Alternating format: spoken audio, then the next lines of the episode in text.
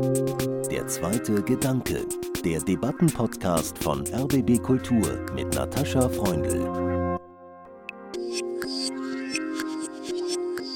Ich bin das in den letzten Tagen auch oft gefragt worden, ist die Demokratie in Gefahr? Und dann sage ich, naja, was heißt das? Nicht? Also der Hitler ist demokratisch an die Macht gekommen. Ja, manchmal muss man die Demokratie vor sich selber schützen. Man hat eine Erinnerung daran, wo das Ganze geendet ist. Und äh, das ist äh, dann doch, glaube ich, der Punkt, an dem Leute der sozialen und politischen Mitte doch in hohem Maße gefeit sind gegen die Versuchung, nach rechts zu wandern. Ganz Berlin auf den Beinen und alle gepackt von dem einen nationalen Feuer. Vaterland. Tagebucheintrag des jungen Berliner Arztes Willy Lindenborn Anfang 1933. Für den Kunstmäzen Harry Graf Kessler dagegen gehören die neuen allgegenwärtigen SA-Uniformen zu einem Karneval. Stimmen aus Volker Heises Dokumentarfilm Berlin 1933, Tagebuch einer Großstadt. Wie konnte sich die deutsche Demokratie vor 90 Jahren so schnell in die barbarische Hitlerei verwandeln? Was hat der totalitäre Rausch der Nationalsozialisten mit unserer Gegenwart zu tun, mit unserer fragilen Demokratie? Herzlich willkommen zum zweiten Gedanken. Heute mit mir, Natascha Freundl, und mit dem Filmemacher Volker Heise und dem Politikwissenschaftler und Historiker Herfried Münkler. Ich grüße Sie beide. Hallo. Hallo. Volker Heise, dokumentarische Collagen aus historischen Filmaufnahmen, Fotos und Tagebücher, die gehören ja inzwischen gewissermaßen zu ihrem Markenzeichen.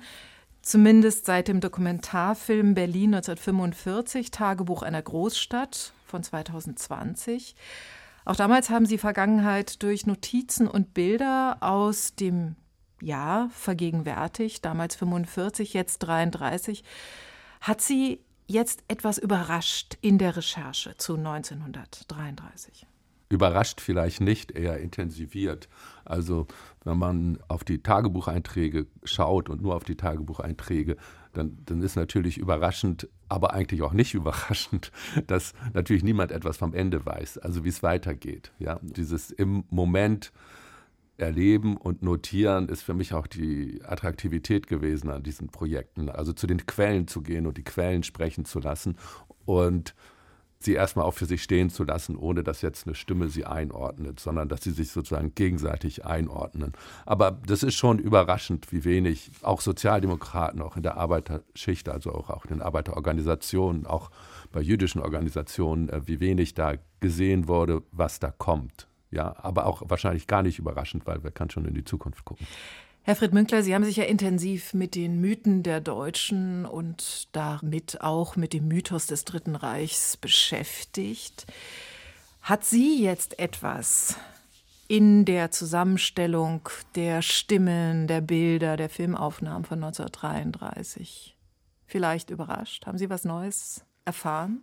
Naja, doch nochmal die Schwäche der Linken. Als ich meine politische Sozialisation Ende der 1960er, frühen 1970er Jahre hatte, da war natürlich immer die Vorstellung, man hätte das verhindern können, die Gewerkschaften hätten einen Generalstreik machen können und so weiter. Ähm, aber das wird in dem Film, glaube ich, doch ziemlich deutlich. Die Hilflosigkeit, die Sorge um den Arbeitsplatz, äh, wenn man streikt, in einer Situation mit so vielen Arbeitslosen, ob man dann nicht äh, das verliert, das wenige, was man hat und so weiter und so weiter.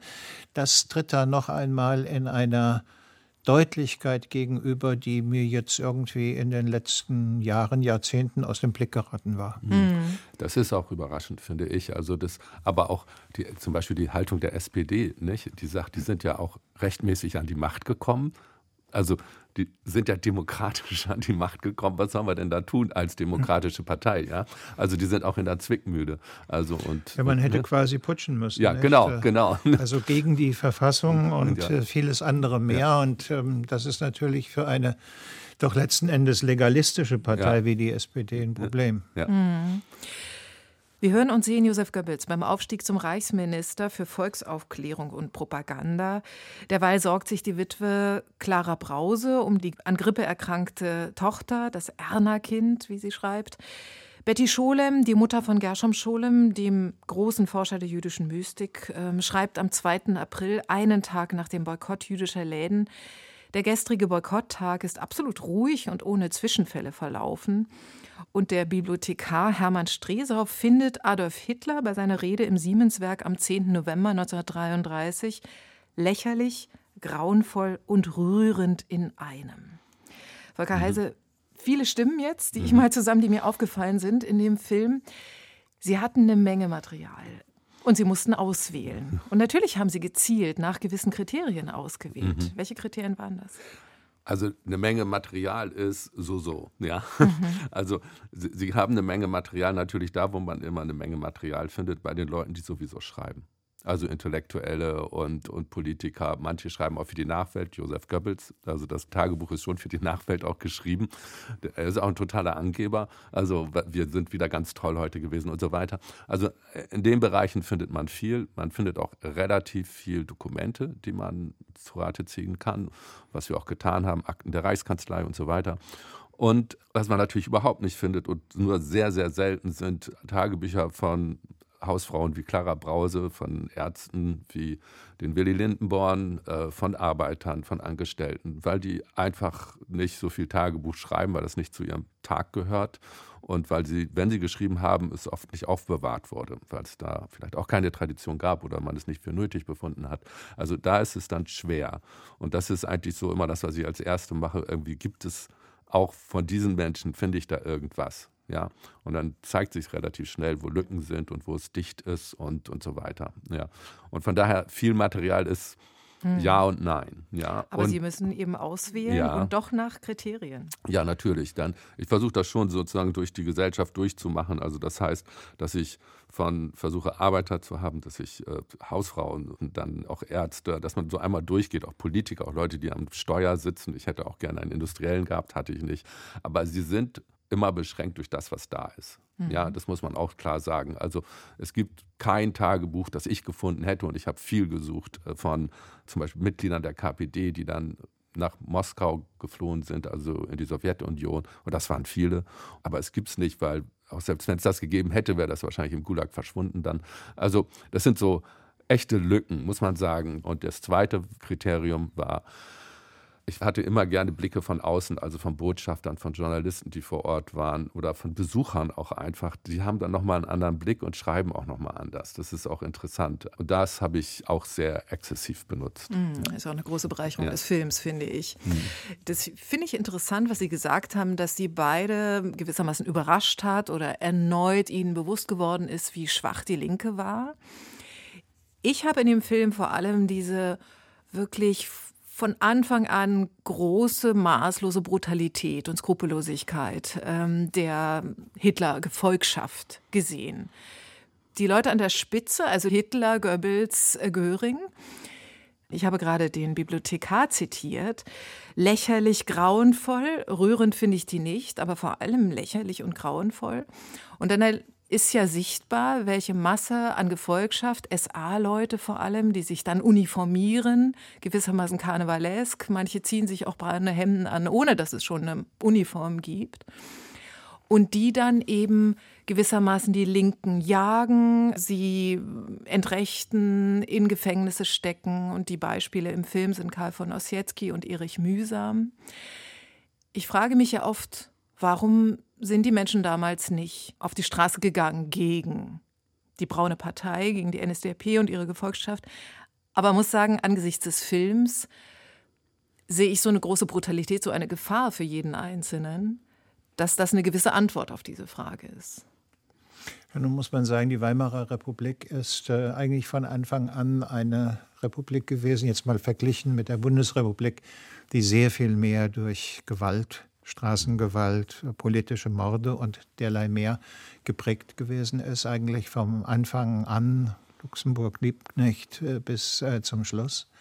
Das ist, äh, denke ich, ein wichtiger Punkt. Was die SA-Stürme anbetrifft, gibt es in Berlin ja auch noch die Formulierung, es handele sich um Beefsteak-Stürme, außen braun und innen rot. Das heißt, welche, die äh, vor kurzem 32, vielleicht auch Anfang 33 noch eher äh, bei Rotfront waren. Und dann aber, weil die Suppenküchen der äh, SA und der NSDAP besser bestückt waren, halt zu denen übergelaufen sind. Wenn man sich das in der Wählerfluktuation anguckt, zeigt das sich da Ähnliches. Sozusagen ein äh, Changieren zwischen ganz links und ganz rechts, was sicherlich auch nochmal zu einer Schwächung der politischen Linken beigetragen hat. Aber das kommt, glaube ich, in dem Film ganz gut raus. Die ungeheure Gewalt und Brutalität. Erstens der Gesellschaft als einem, ja, vielleicht ist zu viel gesagt, gewaltoffenem Raum, aber einem, bei dem eigentlich ständig Straßenschlachten äh, stattgefunden haben, äh, was wir uns heute so gar nicht mehr äh, vorstellen können. Und dann natürlich, und das ist, glaube ich, das Bedrückende, die Impression, mein Gott, was passiert eigentlich, wenn ja alle Sanktionen wegfallen, um einem anderen Gewalt anzutun, ihn zu quälen, zu demütigen und derlei mehr. Und dann kommen äh, doch offenbar vielleicht nicht bei dem Menschen, aber bei einigen Menschen ganz schlimme Seiten zum äh, Vorschein. Das äh, ist hier auch sichtbar. Also sozusagen die wilden KZs, wie man das mhm. genannt hat am Anfang und das Ausleben von Gewalt, auch und gerade gegen Frauen. Natürlich sozusagen die Schlägereien unter Männern, klar. Aber diese Form der gewalttätigen Demütigung, das äh, ist wichtig, das zu sehen, weil das ja normalerweise in dem offiziellen Geschichtsbild vom NS verschwindet, wo man nur die Bilder der Organisation der Reichsparteitage äh, und der Truppenparaden vor Augen ja. hat. Nicht? Also sozusagen dieses ungeordnet Gewalttätige. Ja, mhm. vor allen Dingen in der ersten Zeit ist es ja. sehr ungeordnet und das war für uns auch im Film eine Schwierigkeit, weil dafür gibt es auch keine Bilder. Mhm. Ja, also es gibt keine Bilder aus Folterkammern oder aus diesen Folterkellern und es gibt keine Bilder aus der Papestraße, da wo auch so ein SA-Gefängnis war. Das heißt, wir mussten das immer versuchen, anders zu erzählen über Dokumente zum Beispiel. Ja, also wir haben eine ganze Reihe von Krankenhausakten gefunden, da wo, wo dann dokumentiert sind, aber eigentlich nur das Ergebnis. Ja. Also das war schon nicht einfach daran zu kommen, weil klar, die Nazis haben natürlich nur ihre großen Ereignisse dokumentiert. Nicht? Aber diese erste Phase, diese wilde Phase, die bis vielleicht Mitte 33 reicht, bis sie sich dann so anfangen sozusagen zu organisieren und der Straßenterror zum Staatsterror übergeht, die kommt wenig auch vor, ja, im Fernsehen, im bildlichen Erzählen, weil es da eben nichts gibt. Ja, und das haben wir versucht irgendwie einzufangen. Ja. Ich hoffe, das ist uns ein bisschen gelungen. Mir ist es immer noch ein bisschen zu wenig, weil, wie Herr Winkler sagt, dass diese Gewalt, gerade am Anfang, also oder auch aus den 20er Jahren her kommt, diese Gewalt, die in den Familien auch herrscht, auf den Straßen herrscht. Also das ist, glaube ich, etwas, das muss man mitbedenken, wenn man so sich überlegt, wie konnten die an die Macht kommen und dann auch die Angst, also dieses Erzeugen von Angst in den Köpfen der Menschen. Ne? Und, und da sagen ja auch einige SPD-Funktionäre ja auf einmal, reicht diese Angst bis weit in unsere Partei hinein. Wir trauen uns kaum noch zu bewegen. Ne? Mhm. Und, und das ist, glaube ich, etwas, was man für diese Anfangszeit immer bedenken muss. Ne? Aber man kann sagen, die ersten Konzentrationslager sind, glaube ich, Dachau und Oranienburg schon im März 33, als sie dann anfangen, das sozusagen, die Gewalt dann zu organisieren. Mhm. Also wie gesagt, bei mir hat das gewirkt, auch wenn es wenige Bilder dazu gibt, aber das ist überzeugend in dem Film, die Sichtbarkeit der Gewalt. Und was mir auch noch mal so deutlich geworden ist, wir sind gerade durch das Haus des Rundfunks hier an der Masurenallee gegangen, Volker Heise und Herfried Münkler auf dem Weg hier ins Studio.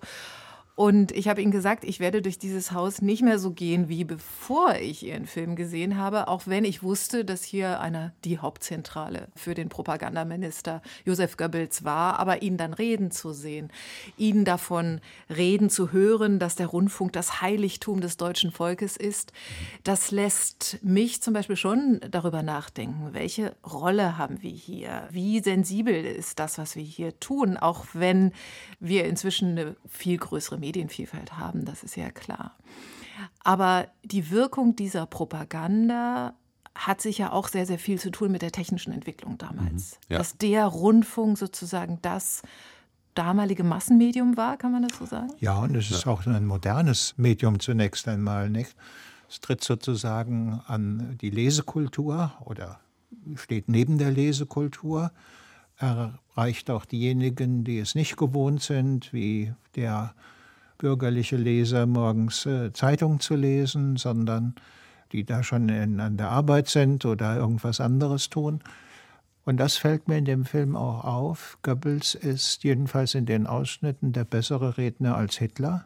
Sie hatten das ja vorhin schon mal angesprochen, dass er teilweise langweilig und hilflos erscheint. Es gibt so Augenblicke, wo er in Ekstase gerät, ja, da kann man vielleicht etwas nachvollziehen von Faszination, die also dann überspringt auf die Leute, wo auch immer, im Sportpalast ja in der Regel. Aber man sitzt dann da, nicht? natürlich auch in der Distanz des Zuschauers und der mhm. Distanz der Zeit und fragt sich, wie kann man eigentlich auf so jemanden hereinfallen? Das ist bei Goebbels, der eine sehr viel äh, differenziertere Sprache spricht, der auch Bilder in ganz anderer Weise hervorrufen kann, etwas anderes. Das ist schon nachvollziehbar. Und ich würde nur mal sagen, der taucht in dem Film natürlich darum so häufig auf, nicht nur weil er Propagandaminister ist, sondern auch weil er Gauleiter von Berlin ist. Nicht? Also es ist sozusagen sein Beritt, in dem er sich bewegt. Hm ich glaube auch, das wird man heute unterschätzen, dieses Neue. ist ja auch immer eine Gewalt, die einbricht, wenn ein neues Medium auftaucht und wenn plötzlich sozusagen so eine Stimme bei einem zu Hause ist. Das gab es vorher nicht. Ja? Also es gab vorher nicht irgendeinen Kanzler oder Propagandaminister, der direkt sozusagen neben dem Tisch, an dem man Abendbrot isst, präsent ist und zu einem redet. Ja, das hat man ja auch 33 dann so mit der Hardware zu unterstützen, der man den Volksempfänger gleich genau. auf den genau. Markt gebracht hat. Ja. Nicht? Also dass man sofort gesagt hat, okay, wir müssen das überall verbreiten, wir müssen es billig machen, damit die uns alle hören können. Ne? Und dass wir überall bei denen zu Hause sind. Und das ist natürlich eine Erfindung, die wirklich äh, nicht zu unterschätzen ist. Ne? Und die haben ja auch, wo es nicht möglich war, bei den großen Ereignissen, 1. Mai, haben sie dann in Schulklassen, in Gastwirtschaften Radioapparate aufgestellt und haben dann sozusagen die gleichen Zusammenkünfte wie auf dem Tempelhofer Feld nochmal reorganisiert woanders, damit die alle in Deutschland zur gleichen Zeit das Gleiche hören konnten. Ja, das war auch so ein Überwältigungstrick. Ne? Also nicht, dass da alle mitgemacht hätten. Oder man, erzählt sich ja auch, es kommt ja auch im Film vor, dass dann viele auch abgehauen sind aus den Reihen, weil sie darauf keine Lust hatten. Aber es hat allein als Propaganda natürlich eine immense Wirkung wir erleben das heute ja. Public bis, Hearing könnte ja, ja, man das genau, nennen. Ne? Ja, ja. Aber wir sehen das ja heute auch wieder, wie plötzlich ein neues Medium, also iPhone und äh, die, die ganzen äh, sozialen Medien plötzlich eine ganz neue Art miteinander zu kommunizieren hervorbringen. Nicht? Und ich glaube, das kann man vielleicht ein bisschen vergleichen, aber nicht wirklich. Aber diese beiden zentralen Medien, Radio, Film, zu kontrollieren und auszurichten, das war schon ein definitiv richtiger Schachzug für die Nationalsozialisten. Diese Art der Collage, die Sie in Ihrem Film gefunden haben, auch schon in dem Film Berlin 1945, die ist ja meines Eindrucks nach typisch für eine neue Art der Geschichtsdarstellung heute. Wir haben das auch in Büchern. Michael Wild hat in dem Buch Zerborstene Zeit äh, verschiedene Orte mit Biografien verbunden. Der Philosoph Wolfram Eilenberger schreibt Philosophie über Biografien, die er miteinander verblendet oder immer wieder Sprünge von einer Person zur nächsten macht und dann die Zeit evoziert. Erstmal, welchen Gewinn ziehen wir aus dieser Art der Geschichtsdarstellung? Ich glaube, das ist jetzt auch schon viel deutlich geworden, aber ich würde es gerne noch mal von Ihnen hören, Herr Münkler. Vielleicht verlieren wir dabei aber auch etwas. Gewissermaßen die großen Bogen, den Zusammenhang. Ja, mir ist das das erste Mal begegnet, als ich nicht ganz gelesen, aber drin gelesen habe, Walter Kompowskis Echolot, nicht? der das ja in vier Bänden, glaube ich, über den Krieg äh, gemacht hat. Man muss äh, natürlich über den Krieg in diesem Falle oder über äh, 1933 immer schon ein bisschen was wissen. Ähm, erstens, damit man sich dafür interessiert überhaupt und zweitens, ähm, damit das fragmentarische Erzählen genau diese irritierende und überraschende Funktion, über die wir ja gesprochen haben, entfalten kann. Wenn man darüber gar nichts weiß, dann ist man möglicherweise schon durch die Suggestion der Bilder in Anspruch genommen und sieht das jetzt gar nicht als Konterkarierung bestimmter Auffassungen, die man äh, sowieso hatte, sondern äh, guckt halt nur auf Einzelszenen. Aber ich gehe mal davon aus, wer sich das anguckt, der hat sozusagen dieses ursprüngliche Interesse dran, hat ungefähr eine Vorstellung, was passiert ist und kann durch diese Form des Erzählens auch noch mal irritiert werden, weil darin natürlich sehr viel mehr Stimmen zu Wort kommen können, als wenn, sagen wir mal, dass ein Autor als auktorialer Erzähler, der alles weiß, jedenfalls sehr viel mehr als der Leser, ihm erzählt, was im Prinzip die richtige Sicht sei. Nicht? Sozusagen die richtige Sicht, die müsste man eigentlich bei so einem Film vorher schon mitbringen. Und dann wird man nochmal ins Erstaunen versetzt. Nicht? Und dieses Erstaunen kann natürlich auch dazu führen, dass man nochmal ein Buch liest oder einen anderen Film dazu schaut. Kurzum, es ist eine Form des Polyperspektivischen, die hier auftritt, die viele Vorzüge hat, aber natürlich im Prinzip das strukturierende Wissen ähm, darüber nicht ersetzen kann. Also wenn ich Lehrer in einer Schule wäre, im Gymnasium, dann würde ich vielleicht Herrn Heises Film einsetzen, nachdem ich diese Zeit behandelt habe. Mhm. Gewissermaßen noch einmal mhm. draufschauen, noch einmal überlegen, was sehen wir hier eigentlich, wenn wir genau hinschauen.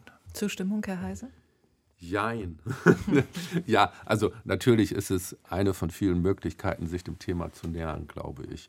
Man kann nicht genug darüber lesen und gucken und hören und schauen. Und ich gehe eigentlich davon aus, wer sich diesen Film anguckt, der will sich ihn auch angucken weil der ist jetzt keine Massenware. Ja. Also das ist nichts, was jetzt ich im Vorabendprogramm wegsenden kann oder so, ne? Also, sondern das ist etwas, was, wenn überhaupt, in der ARD oder ZDF wahrscheinlich sehr spät am Abend kommt, aber meistens in den dritten Programmen oder aber auf Arte. Und das ist, glaube ich, auch das Publikum, das man im Auge hat, wenn man so einen Film macht. Ja, ganz klar. Und es ist für mich ja auch nicht so diese ich sage mal, ein Buch über das Jahr 1933 schreiben würde, mit einem wissenschaftlichen Anspruch auf, dass alles stimmt und dass man das in Zusammenhänge bringt, ist es, glaube ich, was anderes, als wenn man so einen Film macht. Und der Film ist immer eine Erzählung. Und in diesem Fall ist es eine Erzählung von einer Reihe von Personen, Clara Brause, Willy Lindenborn, Josef Goebbels, die ich miteinander verstrickt habe, um das zu einer etwas größeren Erzählung zu machen, wo die einzelnen Stimmen sich gegenseitig ein wenig aufheben, ergänzen, äh, gegeneinander gehen. Und natürlich erzeugt das Brüche und Lücken. Aber ich finde manchmal so Brüche und Lücken auch gut. Ja. Mhm. Und außerdem habe ich oft die Erfahrung gemacht, wenn ich den gezeigt habe, den Film auch in, bei Schülern oder so, dass es eigentlich ganz gut ankam, gerade weil ihnen niemand gesagt hat, wie sie das interpretieren sollen. Die waren gar nicht so sehr von diesen Bildern beeindruckt, sondern eher von dieser Erzählung. Aber man muss auch sagen, es waren nur Gymnasien. Ja, und ich glaube, wenn man jetzt mal sagen würde, okay, ich brauche wirklich was irgendwie auf ein anderes Publikum zugeschnitten ist, dann muss man tatsächlich auch andere Wege gehen. Da stimme ich Herrn Winkler zu. Mangelt es uns auch an wirklich guten Wegen, das zu tun. Interessanterweise wird das Geheimnis zum Beispiel um so einen Willy Lindenborn, der sich zunehmend nazifiziert, das wird ja nicht gelöst. Man weiß nicht, warum der der braunen Masse folgt. Er erlebt, wie eine Jüdin vergewaltigt wird von zwei Kameraden, sag ich mal. Und ähm, er bleibt trotzdem dabei. Es erschreckt ihn. Ja, gut, ich meine, das ist das, was ich eigentlich meine über Vorwissen und dann Verstehen dessen, was im Film erzählt wird. Die Weimarer Republik ist nach dem Ersten Weltkrieg auch eine Republik der Krise des Bürgertums und des bürgerlichen Selbstbewusstseins und der bürgerlichen Lebensweise. Das hat nicht nur mit der Inflation von 23 zu tun, sondern auch mit den sehr viel höheren Steuern. Wird gerne vergessen, der Steuerstaat nimmt eigentlich nach dem Ersten Weltkrieg oder teilweise schon im Ersten Weltkrieg zwecks Kriegsfinanzierung überhaupt erst Fahrt auf.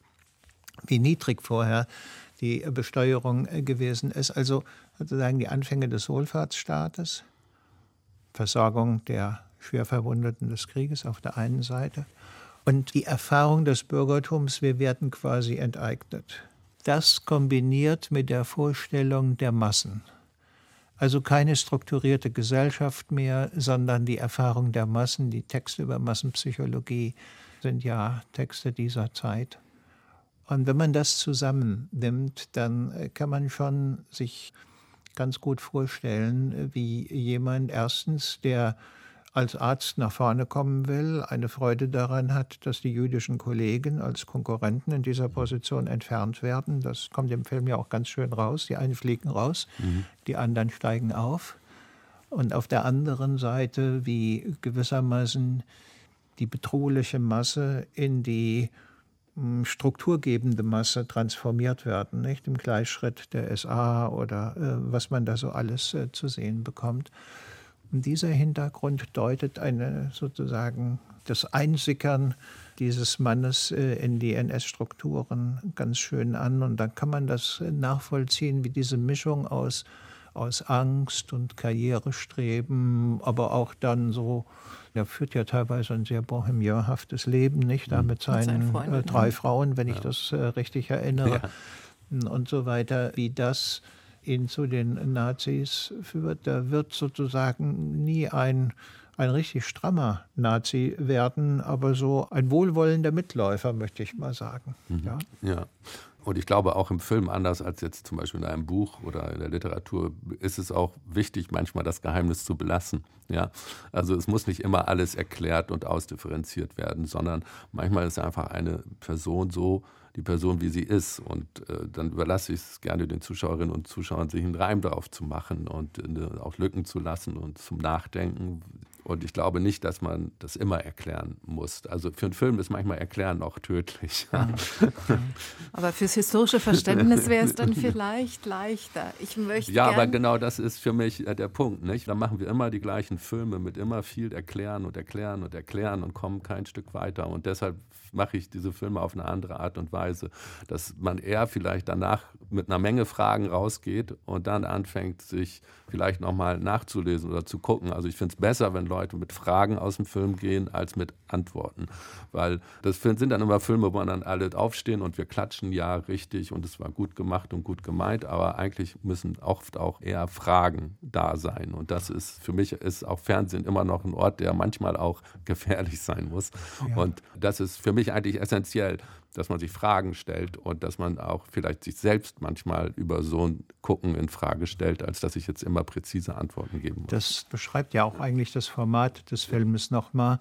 In vielen ähnlichen Filmen hat man dann immer so Einsprengsel von sogenannten Experten, ja, genau. Äh, die äh, gewissermaßen die Warnschilder und die Hinweisschilder ja, ja. aufstellen, äh, wie man da zu gucken hat. Das ist hier gar nicht der Fall. Ja, da ich an solchen anderen Filmen gelegentlich ja teilgenommen habe, ist es dann auch immer im Nachhinein für den sogenannten Experten frustrierend, wenn er feststellt, aus äh, langatmigen Erklärungen, die er abgegeben ja. hat vor der Kamera, ist dann so ein Aufsager geworden, genau. ja, den ja. vermutlich der Betreffende vorher schon im Kopf gehabt hat. Und insofern äh, finde ich dieses Format jetzt einfach mal sehr, sehr schön, sehr offen sehr ansprechend und vor allen Dingen die vielen Wegweiser, die sonst in den Filmen angebracht sind und die hier minimiert worden sind. Das hat mir gut gefallen. Oft ist es ja, wenn man jemanden wie Herrn Münkler oder auch Herrn Wild oder andere einlädt, die ja wirklich ein großes Wissen haben und dann sind die immer minimiert auf Stichwortgeber ja, in, so, in so einem Film. Das finde ich wirklich schrecklich. Also dann doch lieber ein langes Interview machen. Also, so, ne? Und dann kommt immer das Gleiche raus und das hilft uns nicht mehr. Auch, auch weil ich glaube, wir müssen ja, wenn man über den Nationalsozialismus spricht, ist es ja auch so, er entfernt sich ja in der Geschichte auch immer weiter. Und wie bekommen wir ihn wieder präsent. Ja, und ich glaube, das ist so ein Versuch, so eine größere Präsenz auch wieder herzustellen. Ja. Wie schön, dass Sie heute hier beide sitzen und wir miteinander reden können. Eine Frage, die sich mir immer stellt und mit der ich auch aus Ihrem Film rausgegangen bin, Herr Heise, ist, was hat das heute mit uns zu tun? Nicht nur, wie hätte ich mich damals verhalten, das ist eine drängende Frage, die ich mir dann stelle, aber auch, wie verstehen wir populistische, rechtsnationalistische Parteien heute. Und ähm, ich meine, wenn wir nach erstmal ins europäische Ausland schauen, Ungarn, Polen, Italien, Schweden, Frankreich, Griechenland, da haben wir zum Teil die Parteien schon an der Macht oder sie warten darauf, dass sie größere politische Macht bekommen. Ist es mit in irgendeiner Weise mit äh, Deutschland 1933 vergleichbar? Wollen ja, Sie zuerst? Ja, ja, ja. Wenn man vergleichen in dem Sinne versteht, dass es nicht gleichsetzen ist, nicht? sondern mhm. zwei unterschiedliche Entwicklungen ja. nebeneinander legt, um Ähnlichkeiten und Differenzen zu beobachten, dann ist das natürlich vergleichbar und es äh, sind auch eine Reihe von Ähnlichkeiten zu beobachten, aber natürlich auch Differenzen, weil alles, was heute passiert, natürlich 33 äh, vor Augen hat, dass das Warnzeichen 33 und 45 und was in dieser Zeit passiert ist, das steht ja immer im Raum, wird auch teilweise bis zum Überdruss dann heraufbeschworen was einem dann auch wiederum schon als übertrieben erscheinen kann oder auf die Nerven gehen kann. Das also ist dann sozusagen die große Differenz. Aber das Bemerkenswerte ist doch, also ich bin Jahrgang 1951, das heißt, in einer bestimmten Phase meines Lebens habe ich mir schon gewünscht, eher ein Skandinavier oder ein Franzose oder so etwas zu sein. So, gut, da hat man dann Rollkragenpullover angezogen und Gauloise geraucht oder so, um wenigstens ein bisschen äh, davon zu haben das Erstaunliche in der gegenwärtigen Situation ist, mhm. dass das, äh, was in den späten 60er und den 70ern jemanden aus meiner Generation vielleicht als Wunschtraum, als Vorbild einer anderen Vergangenheit erschienen ist, im Augenblick überhaupt nicht attraktiv ist, weil wir ähm, um uns herum in Europa relativ viele rechtspopulistische Parteien sehen, die teilweise entweder den Fuß schon in den Machtzentralen haben oder im Begriff sind, da reinzudrängen.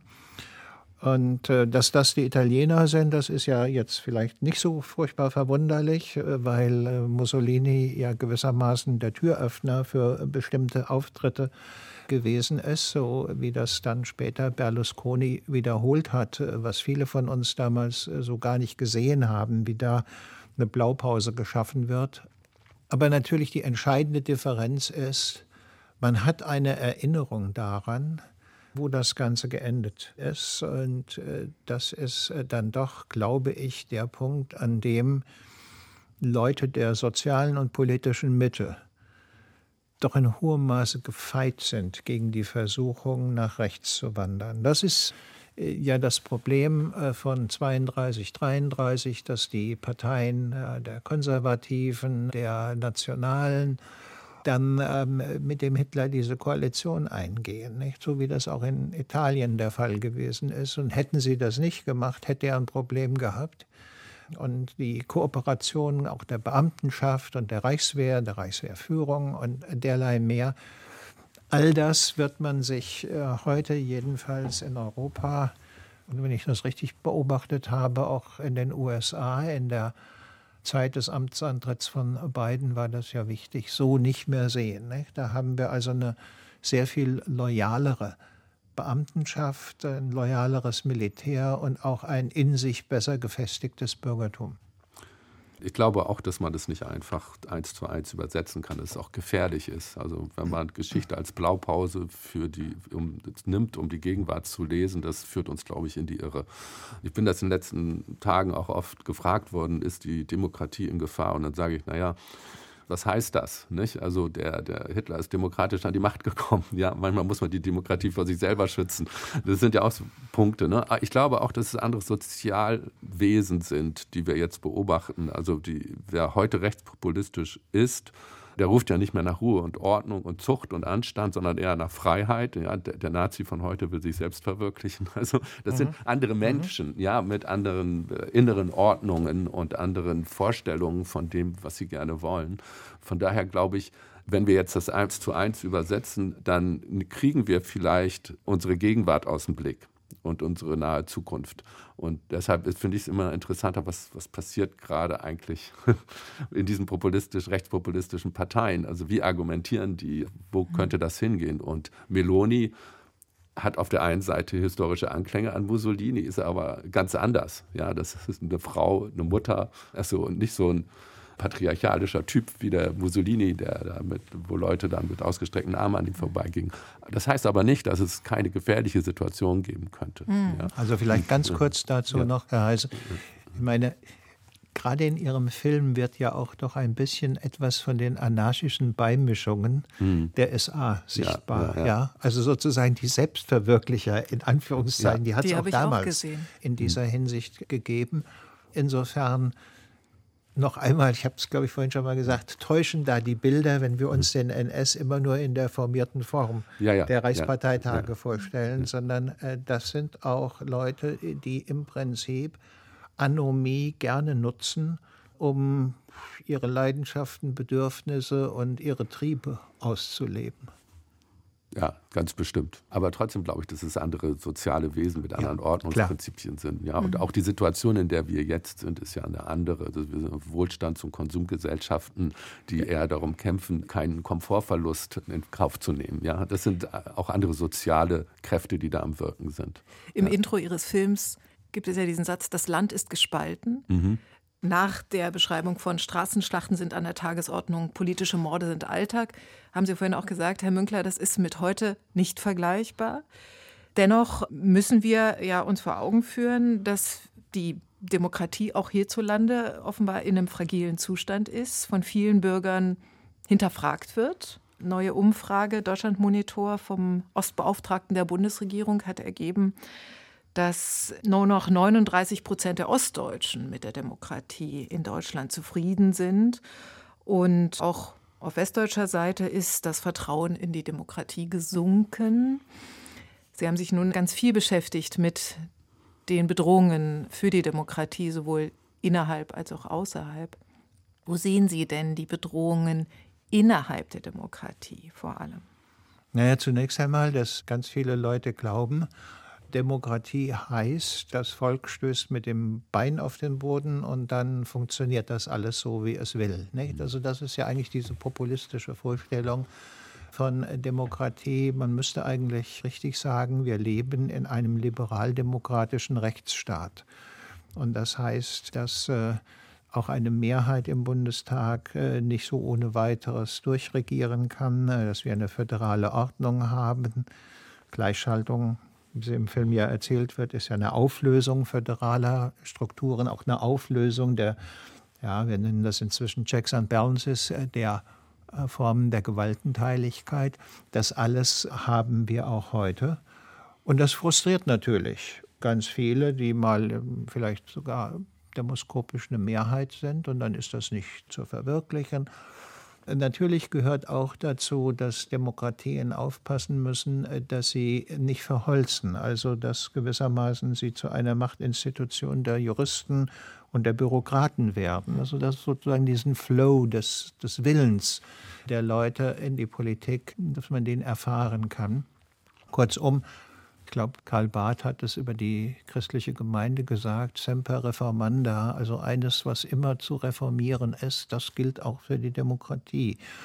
Und solche Krisen der Demokratie oder auch äh, demoskopische Umfragen, was Vertrauen und Erwartungen anbetrifft, die müssen natürlich zu denken geben im Hinblick darauf, wo können wir hier etwas verändern, ohne dass wir den Kern beschädigen. Im Gegenteil, dass wir den Grundgedanken des demokratischen Rechtsstaats wieder stärken. Das ist beobachtbar, aber die Differenz äh, würde ich doch noch mal betonen. Die Koalitionen der Mitte sind sehr viel stabiler, als das die Weimarer Koalition, also dieses Bündnisses aus Zentrum, Sozialdemokraten und Liberalen, je gewesen ist. Und die Anzeichen, äh, dass äh, die erodiert, die sind da sicherlich. Da sind einige vor allen Dingen halt zum Rechtspopulismus gegangen. Aber es sind doch überschaubare Zahlen, die hier vorliegen. Und eine Figur, die sozusagen diese, Hannah Arendt hat mal gesagt, nicht das Bündnis der Eliten mit dem Mob, die das organisieren könnte, ist äh, zurzeit nicht in Sicht und ich sehe das auch nicht. Ja, ich denke ähnlich. Für mich ist es oft so, dass wenn man so liest, die steht ja auch oft von Journalisten und von Reportern äh, in den Zeitungen, die Politik macht das nicht richtig, die Politik macht das nicht richtig. Und ich komme mir manchmal so vor, als wäre Politik so wie so ein wie so ein Servicebetrieb, ja, der sozusagen das ja. zu leisten hat, ja, was wir wollen. Ne? Aber dass, dass Politik etwas ist, wo man sich einmischen muss, wo man sich selbst organisieren muss. Und das ist wirklich zurückgegangen. Und dieses, was Herr Münkler sagt, wir, wir treten jetzt einmal mit dem Stampfen mit dem Bein auf den Boden und da muss das auch passieren. Ich war bei den ersten Pegida-Demonstrationen in Dresden, um mir das anzugucken, um zu verstehen, was da passiert. Und da war ich wirklich erschrocken, dass diese außer Rand und Band geratenen Ich-AGs, ja, die da unterwegs waren und die ihr das, was sie denken, eben sofort verwirklicht haben wollen, was natürlich einem System, das auf Machtausgleich beruht, auf gegenseitige Checks and Balances, das komplett zu widerspricht. Und da ist, glaube ich, schon so ein Punkt, wo ich manchmal denke, das wird gefährlich. Und das Zweite ist, ich kriege auch immer so leichte Gänsehaut in dem Moment, wo Teile des Bürgertums nach rechts abwandern. Mhm. Also weil dann wird es wirklich gefährlich. Ja. Und das ist zum Beispiel bei diesen Pegida-Demonstrationen sehr auffällig gewesen. Ja. Das waren keine Nazis. Ne. Das waren Leute, Handwerker, Angestellte, Arbeiter. Also, dass ich, ich habe gedacht, ich gehe da hin und da sehe ich aufmarschierende Nazis. Das war nicht so. Ja. Das ist, und dann kommt etwas, kann etwas wirklich ins Kippen kommen. Hm. Ja. Mein Eindruck ist, dass die Jugend heute sehr viel differenzierter denkt und politischer denkt und auch die Erfahrung der deutschen Geschichte doch um die weiß, also gut informiert ist, interessiert an politischen Debatten, dass sie sich einmischen. Wir sehen das ja auch in Teilen der Klimabewegung. Insofern glaube ich, dass die Gesellschaft, gerade die jüngere, doch eine ganz andere ist als vor 90 Jahren in Deutschland. Ja, aber das würde ich auch hm. für meine Generation bitte also die 68er oder sowas, ja, spät 68er in Anspruch nehmen. Also gerade in der Auseinandersetzung mit dem Nationalsozialismus, der Vorgeschichte, dem Scheitern der Weimarer Republik, dem Zweiten Weltkrieg oder sagen wir mal auch sozusagen der Feigheit der Leute, die 45 nie dabei gewesen sind. Ähm, irgendwann waren sie auf einem anderen Stern, als der Nationalsozialismus in Deutschland war das äh, zu beobachten und sich vor Augen zu führen, das ist doch etwas, äh, was die ähm, Bonner und dann die Berliner Republik ähm, in hohem Maße von der Weimarer Republik unterscheidet. Also wir haben sozusagen eine relativ lange Erfolgsgeschichte der Demokratie auf der einen Seite. Wir haben das Scheitern einer Demokratie vor Augen im Unterschied halt zu den Leuten von Weimar, die halt nur aufs Kaiserreich und vielleicht auf Bismarck oder auf den Kaiser oder was auch immer zurückgeblickt haben. Also so eine Figur wie den Hindenburg, nicht, äh, den gibt es in der bundesrepublikanischen Geschichte nicht. Ich sage das darum, weil ich glaube, dass meine Großmutter, die war Jahrgang 1892, der Überzeugung war, Gott sieht ungefähr so aus, wie sie sich ausdrückte, wie der Kreisemarschall. Nicht? Und ähm, an besonders feierlichen Tagen setzte auch eine Pickelhaube auf das ist vorbei. Nicht? Und ähm, das ist auch hilfreich so. Hm. Ja, ich bin mit so Generationszuschreibungen immer ein bisschen vorsichtig, ja, weil in einigen Bundesländern gibt es auch einen hohen Anteil von Jugendlichen, die nach rechts abgewandert sind. Ja. Das darf man auch nicht unterschätzen. Und Sie sind sechs Jahre nach dem Krieg geboren, ich ja. bin 16 Jahre nach dem Krieg geboren. Das, das heißt, macht schon es, Unterschied. es gab, ja, es macht einen Unterschied, aber trotzdem für uns beide war das wahrscheinlich die Geschichte immer noch sehr gegenwärtig, weil ja. die Menschen waren noch da. Also man musste sich mit diesen Menschen mhm. auch auseinandersetzen. Sie ja. noch mehr als ich. Das fängt in der Schule an, das fängt aber auch schon in der Familie an. Also das heißt, die Vergangenheit des Nationalsozialismus war für uns sehr, sehr präsent. Nicht? Das lässt natürlich nach vielleicht sogar zum Glück nach. Ja, dann ist das, das sind vielleicht die nächsten Generationen nicht mehr so sehr in diesem Schatten dieser Geschichte und können sich ein bisschen freier bewegen, als wir das konnten. Aber trotzdem bin ich mit diesen Generationszuschreibungen immer ein bisschen vorsichtig. Ja, ja ich würde gerade mal sagen, in, in, in einer Reihe von neuen Bundesländern, also im Osten, ist der Umstand, dass in der DDR in der Regel Mädchen bessere Ausbildung hatten und tüchtiger waren und äh, gerne in den Westen gegangen sind und dort Jobs gefunden haben. Ein wichtiger Faktor, warum junge Männer nach rechts gegangen sind. Steven Pinker hat ja mal gesagt, die Erfindung der Monogamie ist die größte zivilisierende und pazifizierende Erfindung in der Geschichte der Menschheit. Nun saßen aber diese Knaben da und hatten keine Frauen mehr nicht? und haben sozusagen sich äh, fett gefressen, fett gesoffen und äh, Gewaltfantasien ähm, gewissermaßen in jugendlichen Kreisen. Das kann man teilweise in MacPom ganz gut beobachten, auch in Teilen Brandenburgs und in Sachsen. Das muss mikrosoziologisch beschrieben werden, wie sich solche Gruppierungen formieren und dann verhärten und auch Gewalterfahrungen machen. Nicht? Ähm, die sind im Osten ganz anders, sozusagen Gewalterfahrungen der frühen 90er Jahre, als das im Westen der Fall ist. Und das erklärt auch manches, aber das ist eine mikrosoziologische Beobachtung. Der ich auch in Ihrer Wortwahl, Herr Münkler, widersprechen möchte, nicht nur als aus dem Osten in den Westen gegangene Frau, sondern weil ich sofort den Impuls wahrnehme, den Osten zu verteidigen gegen allzu viel Vorurteile. Aber das wäre eine eigene Diskussion, die können wir gerne mal die führen. Die Migration von Frauen ist äh, sozusagen empirisch gut ja, belegbar. und wie gesagt, ich gehöre dazu. Ähm, er kann an dem Punkt nicht widersprechen. Ja, das ist, ich Ähm, glaube aber, das wäre wirklich nochmal, glaube ich auch, dass man nochmal genauer gucken müsste und das untersuchen müsste, was eigentlich nach der Wende passiert ist und wie sich das in den einzelnen Schichten auch unterschieden hat. Ja, also es ist wirklich sehr wenig erforscht. Ne? Und auch vielleicht es wurde auch zu wenig, wenig gesprochen in Ja, den Familien. absolut, Ganz ja. andere Ja. sozusagen Geschichtsaufarbeitung, als die im Westen stattgefunden hat, hat die eben in großen Teilen der ostdeutschen Familien wenig bis gar nicht stattgefunden. Ich glaube, das spielt auch eine wichtige Rolle, weil es auch Totalitarismus-Erfahrungen in der DDR gab. Frau Freundl, äh, nach 45 hat im Westen äh, Auch eigentlich gesprochen. keine Geschichtsaufarbeitung stattgefunden. Das ist äh, gewissermaßen 20 Jahre danach, ab 65, Auschwitz-Prozess in Frankfurt und äh, manches andere mehr. Also wo diejenigen, die noch aktiv den NS unterstützt haben, sozusagen schon aus dem Berufsleben ausgetreten waren oder im Begriff auszutreten und äh, die Frage der Betroffenheit, der persönlichen Verwicklungen zurückgegangen ist. Das ist einer der spannenden Punkte in der Zeitrhythmik. Aber was da im Westen dann ab den späten 60ern angefangen hat, das ist im Hinblick auf die neuen Bundesländer, also die ehemalige DDR, gewissermaßen verpasst worden. Die Auseinandersetzung damit. Das hat natürlich auch, weil Sie mich auf Mythen angesprochen haben, was mit dem Mythos der friedlichen Revolution zu tun gehabt, nicht? Die Leute, die eine Revolution bewirkt haben, abgesehen davon, dass das ja nicht die 16,5 oder 17 Millionen in der Gesamtheit waren, sondern bestimmte Gruppierungen, die haben gewissermaßen nicht unbedingt den Impetus, sich vorhalten zu lassen, dass sie vorher Mitläufer äh, gewesen sind. Und man kann es ihnen auch dann äh, schwer vorhalten. Zumal die Geschichte der DDR schon eine ganz andere war als die des NS, das äh, sollte man auch nicht vergessen.